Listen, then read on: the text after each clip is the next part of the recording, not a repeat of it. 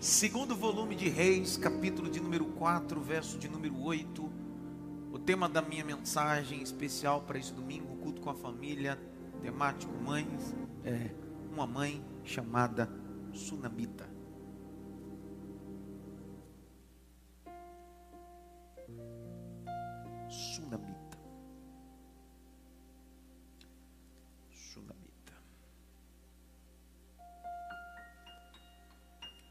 Capítulo 4, verso de número 8.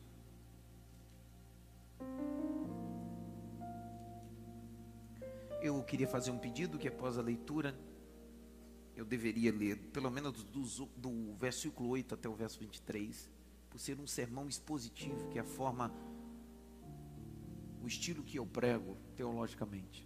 Entretanto, quero otimizar tempo, vou ler uns 4 ou 5 versos, e aí você permanece com o texto aberto para que nós possamos ir conectando os textos, ok? Capítulo 4, verso 8. E sucedeu também um dia que indo Eliseu a Sunem, havia uma mulher rica. Em outras versões está importante, em outras versões está grave, né? Grave. Então se tiver escrito na sua Bíblia grave, você circula, puxa uma seta, escreve rica. Se na tua Bíblia tiver escrito importante, a ideia do texto original hebraico aí é rica, é uma mulher rica. Fala de posse. Não é importante na sociedade. É uma mulher de rica mesmo, de posse. O qual reteve a comer pão. Sucedeu que todas as vezes que passava ali, se dirigia a comer pão. Na casa dessa mulher rica. Nove. Ela disse ao seu marido: Eis que tenho observado. Segura a expressão observado. Eu queria que você seguisse os protocolos, não tocasse ninguém, mas eu queria que você falasse, pelo menos para três. E em nenhum momento dentro do tempo tire sua máscara. Mas eu queria que você falasse para três. Dissesse para ele assim: tem gente observando.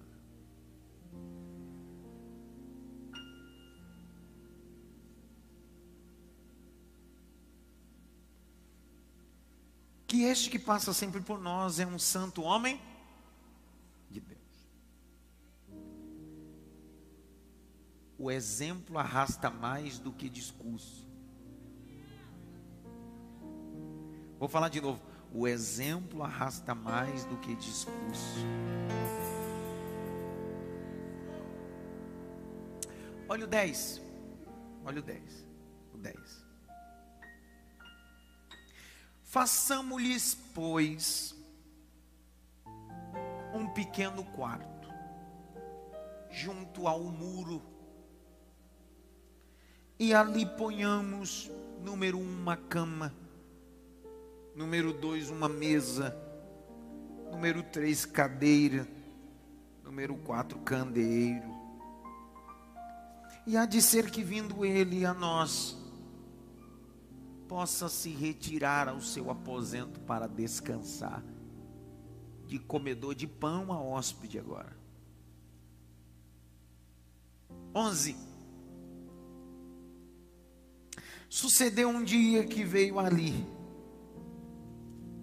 retirou-se aquele para aquele quarto e se deitou.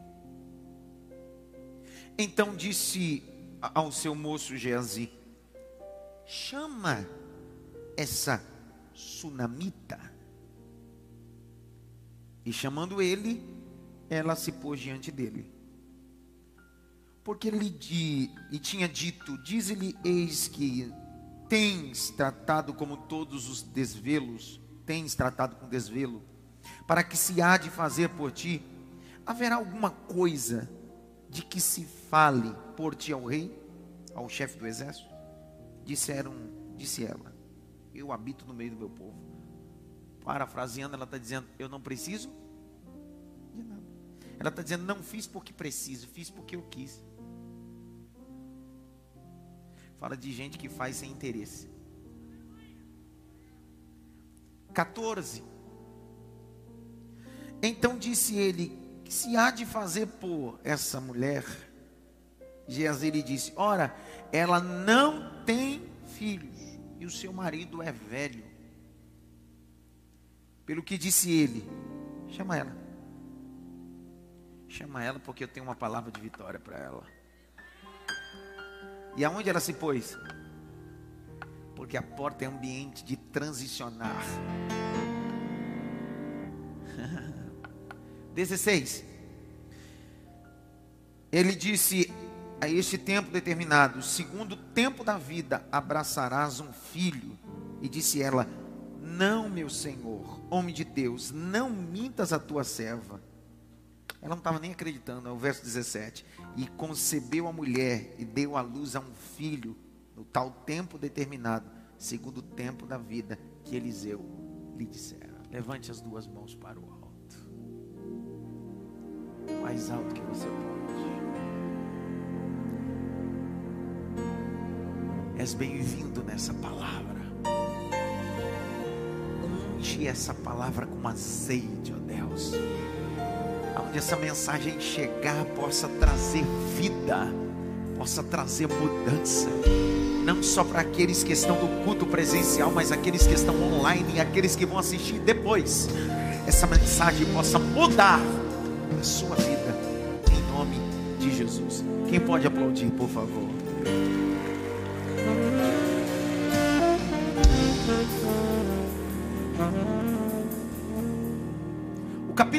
4, verso 8, ele vai para um ambiente.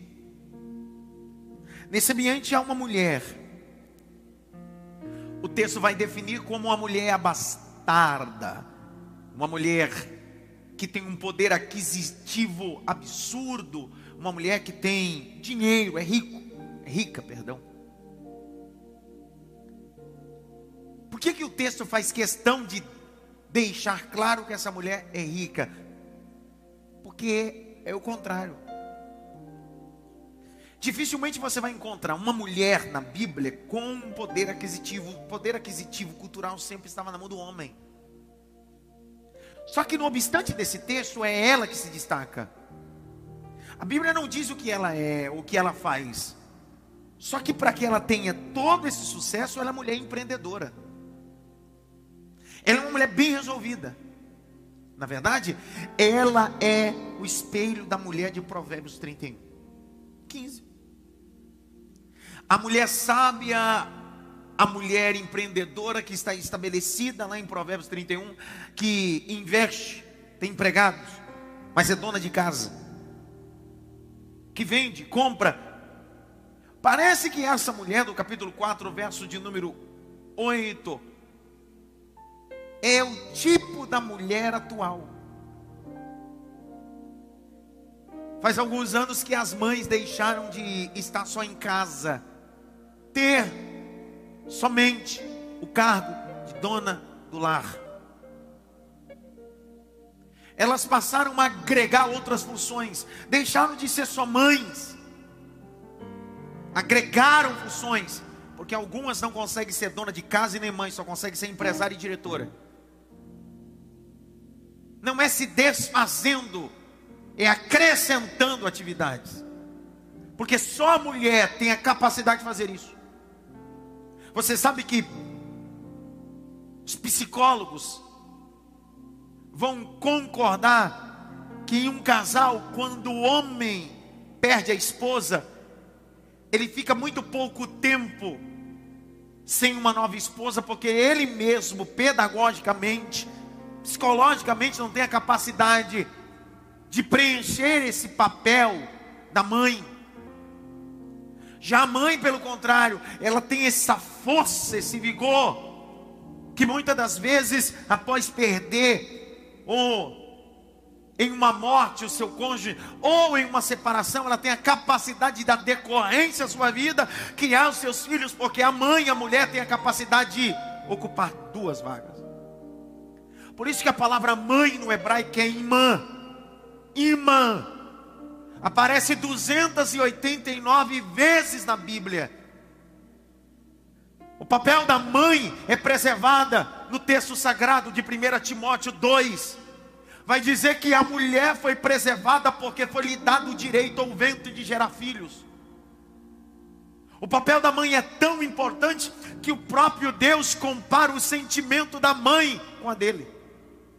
O sentimento da mãe é o único sentimento que chega mais próximo de Deus. Ainda que uma mãe que gerou seu filho se esqueça dele, eu, o Senhor, nunca esquecerei dele. A mãe na Bíblia sempre foi utilizada como arma secreta de Deus. A mãe na Bíblia sempre foi utilizada como um projeto de Deus.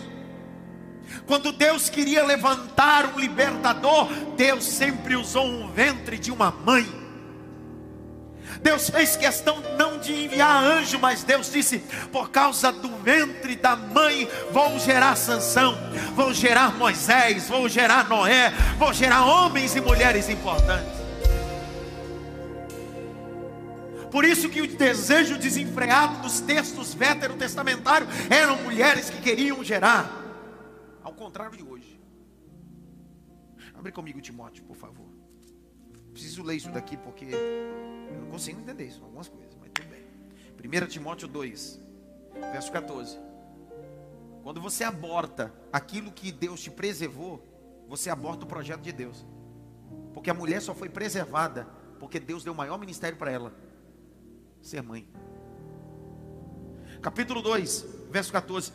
E Adão não foi enganado, mas a mulher, sendo enganada, caiu em transgressão. Olha essa versão. 15 Salvar-se-á, porém, dando a luz a filhos, se permanecer com sobriedade na fé e no amor e na santificação. Deus está dizendo: ei, você vai se salvar por dar filhos. Deus estava dizendo: eu preservei a mulher para gerar. É claro que isso vai descorrer uma profecia. Pergunte-me que profecia é essa? A profecia que estava em Isaías: que uma virgem conceberá. Era uma profecia que estava linkado com a aparição do Messias, o Emanuel, Jesus Cristo. E isso vai acontecer no texto de Lucas, capítulo 1, verso 28 a seguir, quando um clarão aparece num quarto na casa de uma mulher virgem chamada Maria, e o anjo Gabriel diz para ela: "O espírito do Senhor vai gerar em você alguém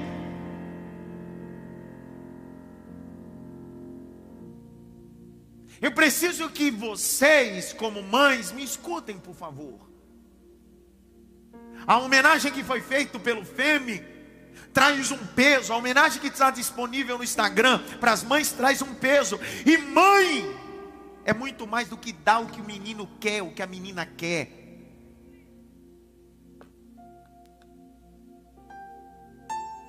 Quando você pega a história da mãe de John Wesley, 19 filhos, você vai ver que ela educou, alfabetizou através da Bíblia.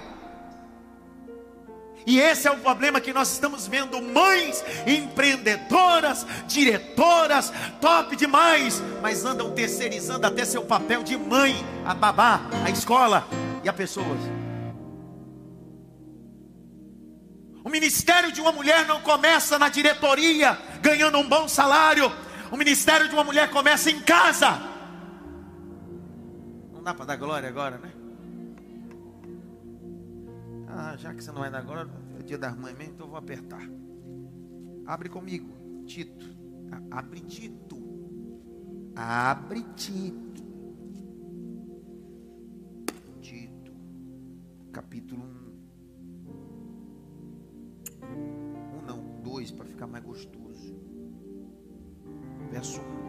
Lê aí alguém. Lê aí, Tati. O, porém, fala o que convém à sã doutrina. Vai. Os velhos que sejam sóbrios, graves, prudentes, sãos na fé, no amor e na paciência. Vai. As mulheres idosas, semelhantemente, que sejam sérias, sérias no seu viver, como convém às santas, não caluniadoras, não, não dadas a muito vinho, mestres do mal. Vai. Para que ensinem as mulheres novas a serem prudentes, a amarem seus maridos, a amarem seus filhos. Cinco, é agora para dar um glória. A serem moderadas, puras, boas donas de casa. Não, não. Como é que é? Não, gostei do terceiro. Hum, boas donas de casa. Boas donas de casa. Forte, irmão. Senti até um arrepio aqui.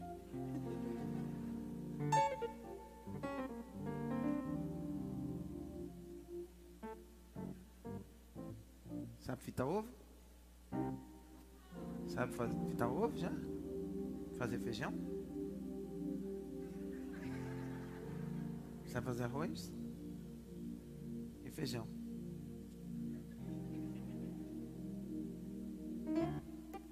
As feministas piram com isso, né?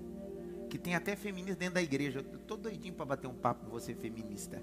Na Bíblia. Porque você é tão bem resolvida fora, mas um lixo dentro de casa.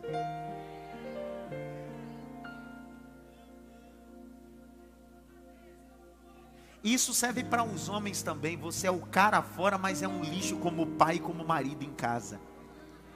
Feliz dos pais também.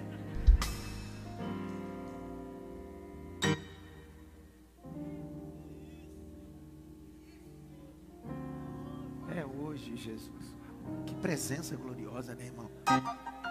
Foi muito forte. Pessoal, é muito bonito. Todo mundo me conhece e sabe que eu não sou adepto a datas comemorativas. Todo mundo sabe, todo mundo me conhece sabe que eu não sou adepto. Porque eu não acredito nesse conceito que as pessoas só lembram de nós em datas comemorativas. A realidade da vida é ser relevante não uma vez por ano, mas todos os dias. Deus nunca diz honra o teu pai e tua mãe só no dia das mães, no dia dos pais. Honra o teu pai e tua mãe todos os dias da sua vida. Adianta passar o ano todo desonrando, não cuidando, não assistindo, brigando, xingando e no dia das mães aparecer com essa cara lavada. Vou falar para você dar glória. Essa cara lavada dizendo: "Mamãe, eu te amo". Você sabe quantos velórios eu já fiz de filhos debruçados no caixão gritando, não porque perdeu a mãe, é porque nunca honrou a mãe e percebeu que naquele momento não tem mais nada o que fazer.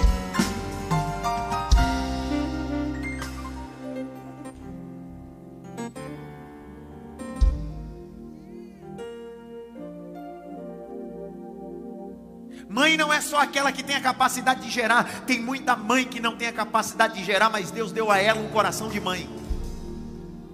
Eu vi um glória ali. Porque mãe não está credenciado só com a capacidade de gerar filhos, porque gerar é muito mais do campo fisiológico. A ideia de gerar é formar. A ideia de gerar é formar. Você tem a possibilidade de gerar um feto em nove meses, mas tem dificuldade de formar um alguém para o resto da vida.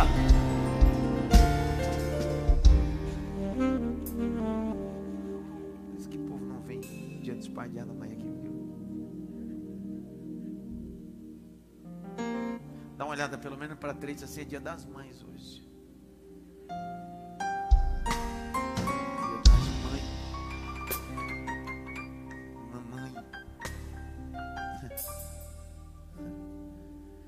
Texto que eu li, essa mulher pega quatro coisas e constrói um quarto. Deixa eu terminar, correr e termino. Porque o recado que eu queria passar como pastor local eu já fiz.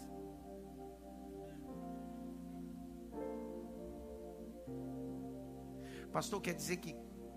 Como é que é a mensagem? A mensagem para por três princípios. Ó, olha para mim. A mensagem, às vezes, o Espírito Santo fala com você. Adson, prega tal coisa. Não foi a de hoje.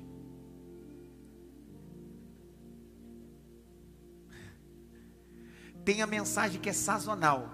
Por exemplo, é dia de Natal, a mensagem tem Natal. É dia dos pais, a mensagem é dia dos pais. Então, é dia de hoje. Então, a mensagem precisa ser. Agora existe a terceira mensagem, que é a mensagem que o pastor vê a necessidade. Então, hoje eu misturei as outras duas. É sazonal e necessária. Eu vi uma mesma, foi o único. Levanta a tua mão para dar um glória, pelo menos aí, irmão.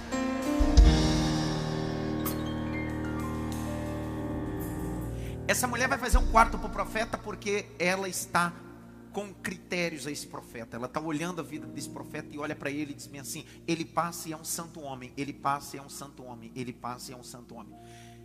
Ele não revelou ela. Só que ela começa a olhar para a sua conduta, porque tem gente que quando você vê a conduta dele, você desvia. Essa mulher disse: Não, esse homem é um santo, um homem de Deus. Vamos construir um quarto perto do muro. E vamos colocar pelo menos quatro coisas. Olha o capítulo 4, verso de número 10. Põe uma cama, põe uma mesa, põe uma cadeira, põe um candeeiro. Dá para repetir? Eu vou contar até três, as quatro coisas. Vamos lá? Um, dois, três. Mais alto, vamos lá. Um, dois, três.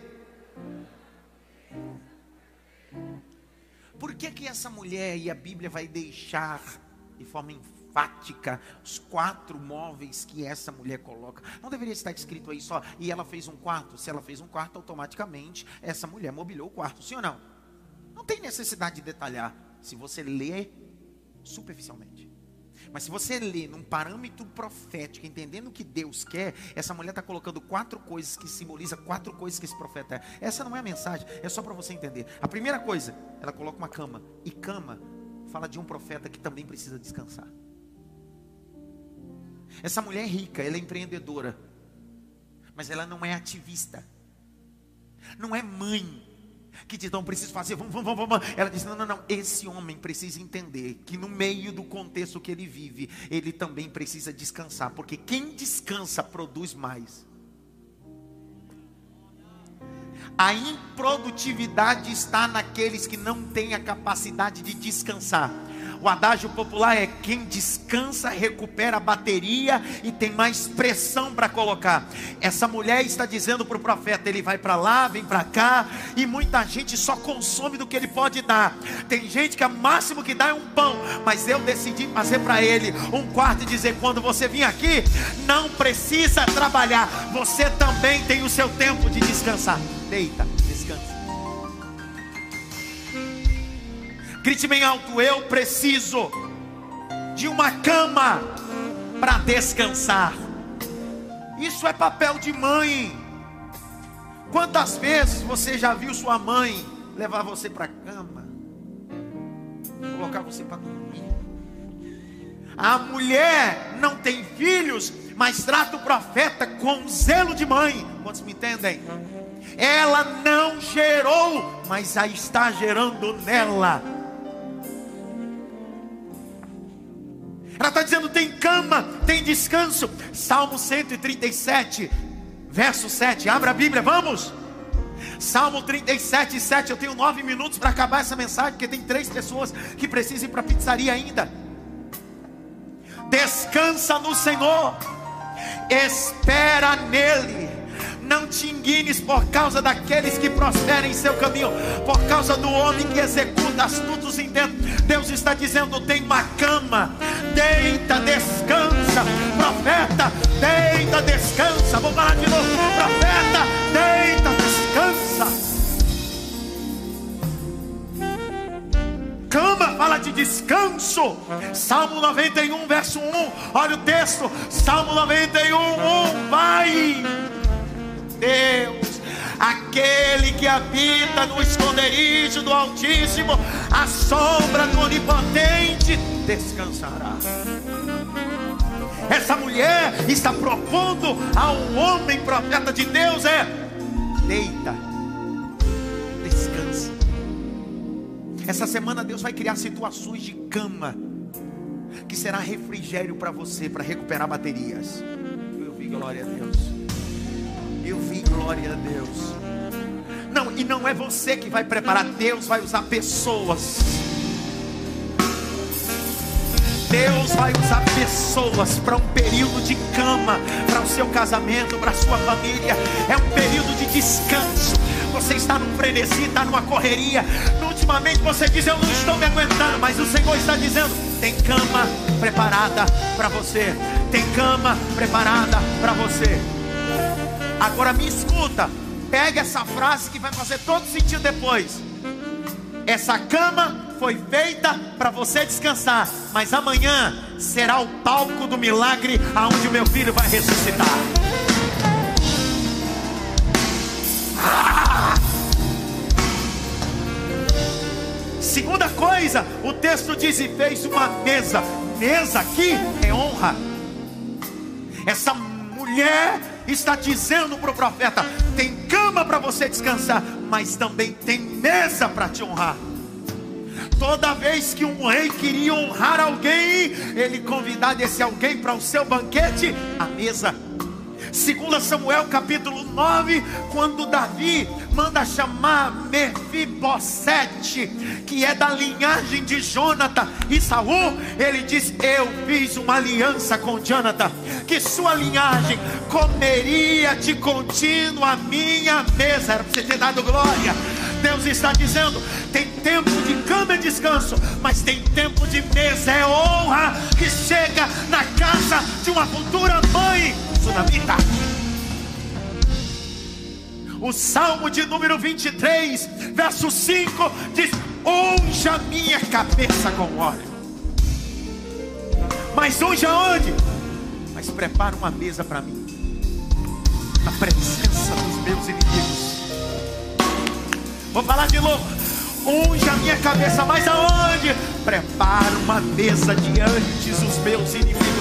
Deus está dizendo: tem mesa, tem cama, tem descanso, tem honra. Você não der glória saltar daí, agora eu te pego. A Bíblia diz no capítulo 17 que Samuel vai à casa de Jessé. Jessé tem oito filhos, passa sete. Ele pergunta: tem mais alguém? Ele diz: tem alguém ainda. Gentinho brasileiro, ninguém senta à mesa enquanto ele não. Levanta as tuas mãos, rapaz. Abra a boca, diga glória a Deus. Tem cama que é descanso e tem mesa que é honra.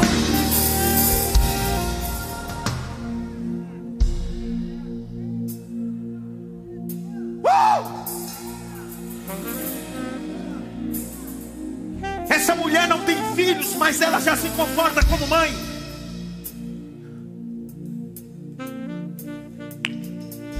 Só mãe tem a capacidade de pensar no outro. Por isso que uma mulher que teve filhos e é egoísta nunca foi mãe e nem nunca será. Porque a mãe tem a capacidade de se despir, ficar de cócoras a um espelho, expondo suas partes íntimas para ir visitar o seu filho numa cadeia. Sabe por quê? Porque isso só mãe faz.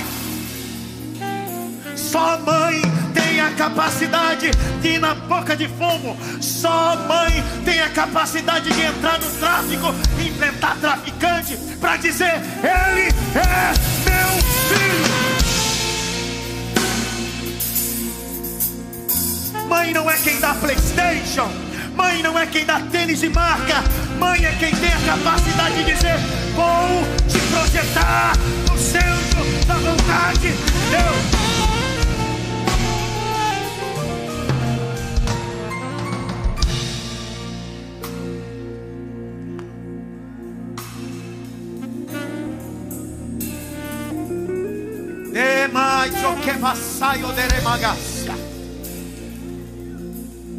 Essa mulher está preparando uma cama que fala de descanso. Essa mulher está preparando uma mesa que fala de honra. Só que essa mulher está olhando para o profeta e diz assim: Deixa eu também preparar para você uma cadeira. Deixa eu te falar uma coisa. Dentro de uma casa, dois móveis eram mais caro para fazer. Por isso que muita casa não tinha. Quando você lê a Bíblia, você precisa entender por isso que essa mulher era o quê? Era o quê, Ramon? Rica. Só rico tinha condições de fazer cadeira, porque os pobres sentavam no chão. A cadeira era algo que levava de três a seis meses para ser talhada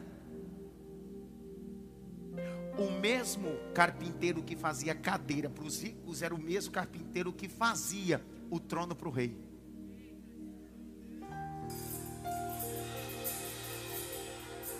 É por isso que a Bíblia está dizendo que ela preparou cadeira, porque cadeira é móvel para rico. Sabe o que ele está dizendo? Ela está dizendo, profeta, quando você vir aqui, uma cama para você descansar. Tem uma mesa, mas não se esqueça, aqui tem uma cadeira porque você representa autoridade. Você é autoridade. Senta. Abre comigo o Salmo 113, versos 5 a 8. 113, 5 a 8. Quem é como o Senhor, nosso Deus, que habita nas alturas, o qual se inclina para ver o que está nos céus e na terra. Levanta o pobre do monturo, levanta o necessitado.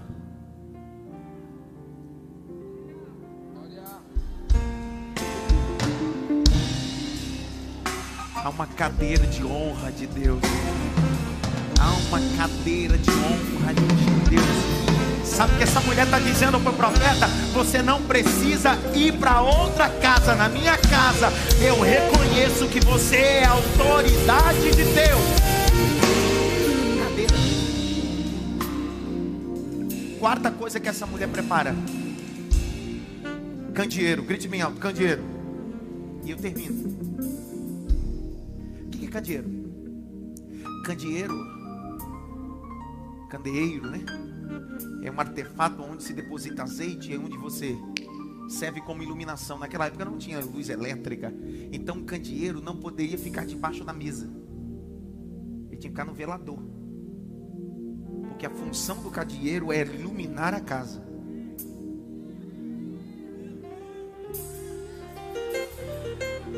Eu vou ler um texto, depois eu explico para você entender. Por que, que ela preparou um candeeiro? Olha lá Mateus capítulo 5. Abre aí, vai. Mateus 5. Verso de número 15. Nem se acende uma candeia e se coloca debaixo do alqueire, mas no velador, e dá luz a todos que estão. Está dando para entender o que essa mulher está dizendo? Ela está dizendo assim: esse homem é um candeeiro para minha casa. Vou falar de novo. Esse homem é a luz de Deus na minha casa. Pastor, não entendi. Eu termino a mensagem dizendo: Um dia o menino vai, depois que o menino nasce. O texto diz: olha o capítulo de número 4,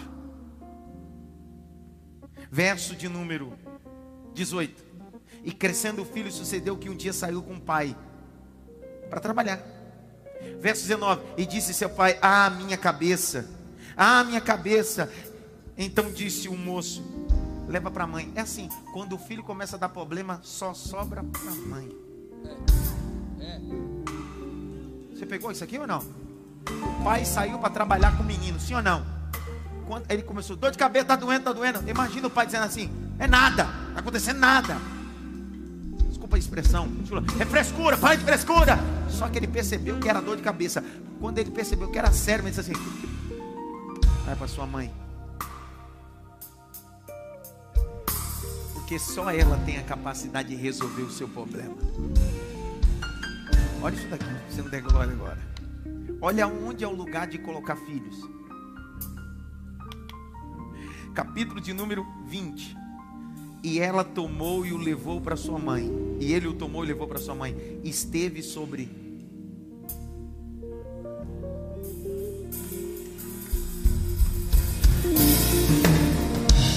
Ele está doente, mas continua no meu joelho. Ele está dando problema, mas continua no meu joelho. Ele está me dando problema, mas continua no meu joelho. E se ele morrer, é agora para explodir tudo. E se ele morrer, mãe, é simples. Antes dele nascer, eu já havia preparado um quarto para o profeta. Antes dele nascer, eu já havia preparado cama, cadeira, candeeiro. Eu preparei. Para onde você vai? Eu vou para o quarto que eu entreguei para o profeta. E aonde você vai colocar o menino? Verso de número 21. E subiu ela e deitou sobre a cama do profeta.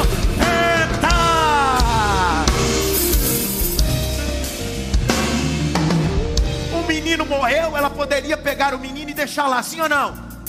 Só que ela decide, eu vou deixar o menino num ambiente que eu gerei, e é um ambiente. O que é cama mesmo? Então, quando ela pega o menino e sobe para o quarto, para o ambiente profético, ela não pega o menino e coloca em cima da mesa. Ela não pega o menino e não coloca na cadeira. Ela não pega o menino e não coloca debaixo do candeeiro. Ela diz: Está morto, mas eu vou colocar aonde naquele que eu posso descansar. Eu vou liberar uma palavra às mães biologicamente aqui.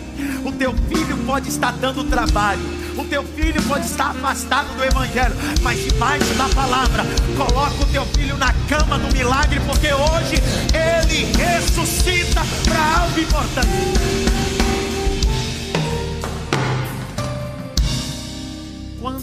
Criou a cama, nem o menino tinha.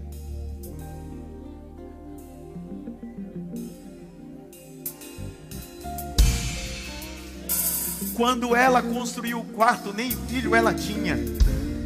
Só que ela, quando viveu o aperto, ela disse: Eu sei aonde eu posso colocar a morte. A Bíblia diz que Geazi veio na frente, não aconteceu nada. Lá vem Eliseu. E Eliseu sobe para o quarto. Pergunta para mim, por quê? Porque o quarto do profeta não fica no térreo, fica no piso superior profeta sobe, abre a porta, tranca a porta, deita sobre o menino, anda, deita sobre o menino de novo, é boca com boca, nariz com nariz, olho com olho, braço com braço. Daqui a pouquinho o profeta dá um brado, e quem é que ressuscita na cama? Tem muito filho que estava morto para a sociedade. Tem muito filho que a família diz: sair não tem mais jeito. Hoje, casou. Hoje virou alguém. Sabe por quê? Porque teve uma mãe que disse assim: Eu construí um ambiente de milagre para o meu filho. Eu construí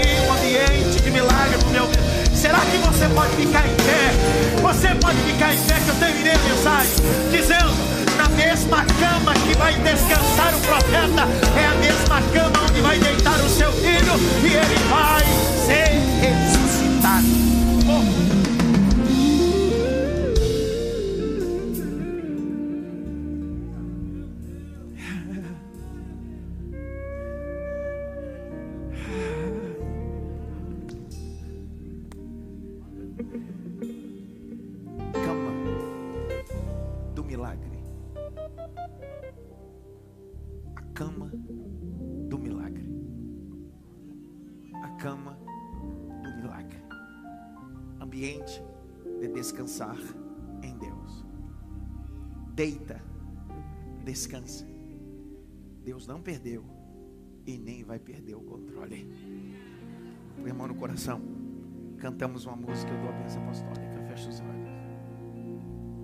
Há um lugar de descanso em ti.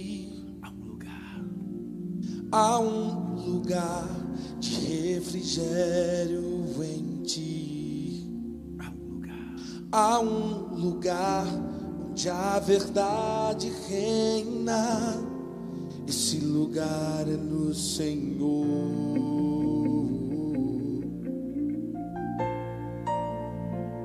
Há um lugar onde as pessoas não me influenciam. Há um lugar onde eu ouço teu Espírito há um lugar de vitória em meio às guerras. Esse lugar é no Senhor. Oh, esse lugar é no Senhor. Ele é a cama do descanso. Esse lugar é no Senhor.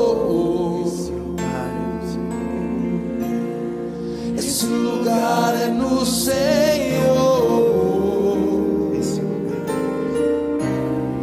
Esse lugar é no Senhor.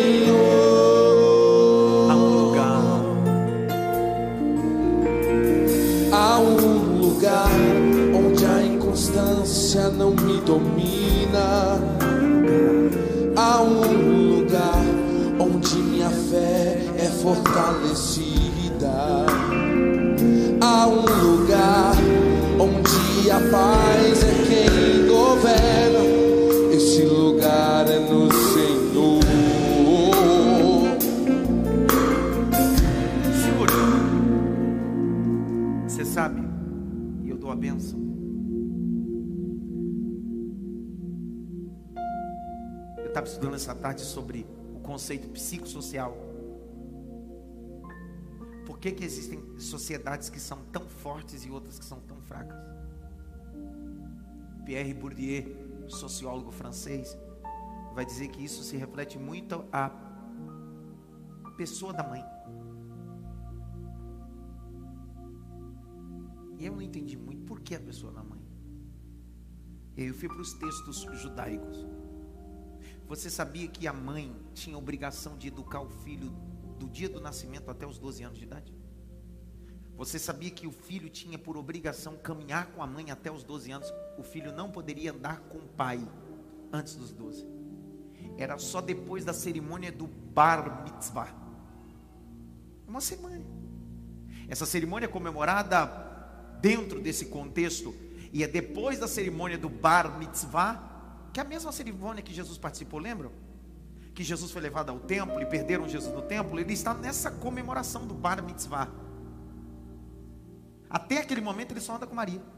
Quando a gente lê o texto de Deuteronômio, que ensine vossos filhos no caminho, ali tem dois, duas etapas. A primeira etapa é a mãe que ensina, e dos doze em diante é o pai que ensina.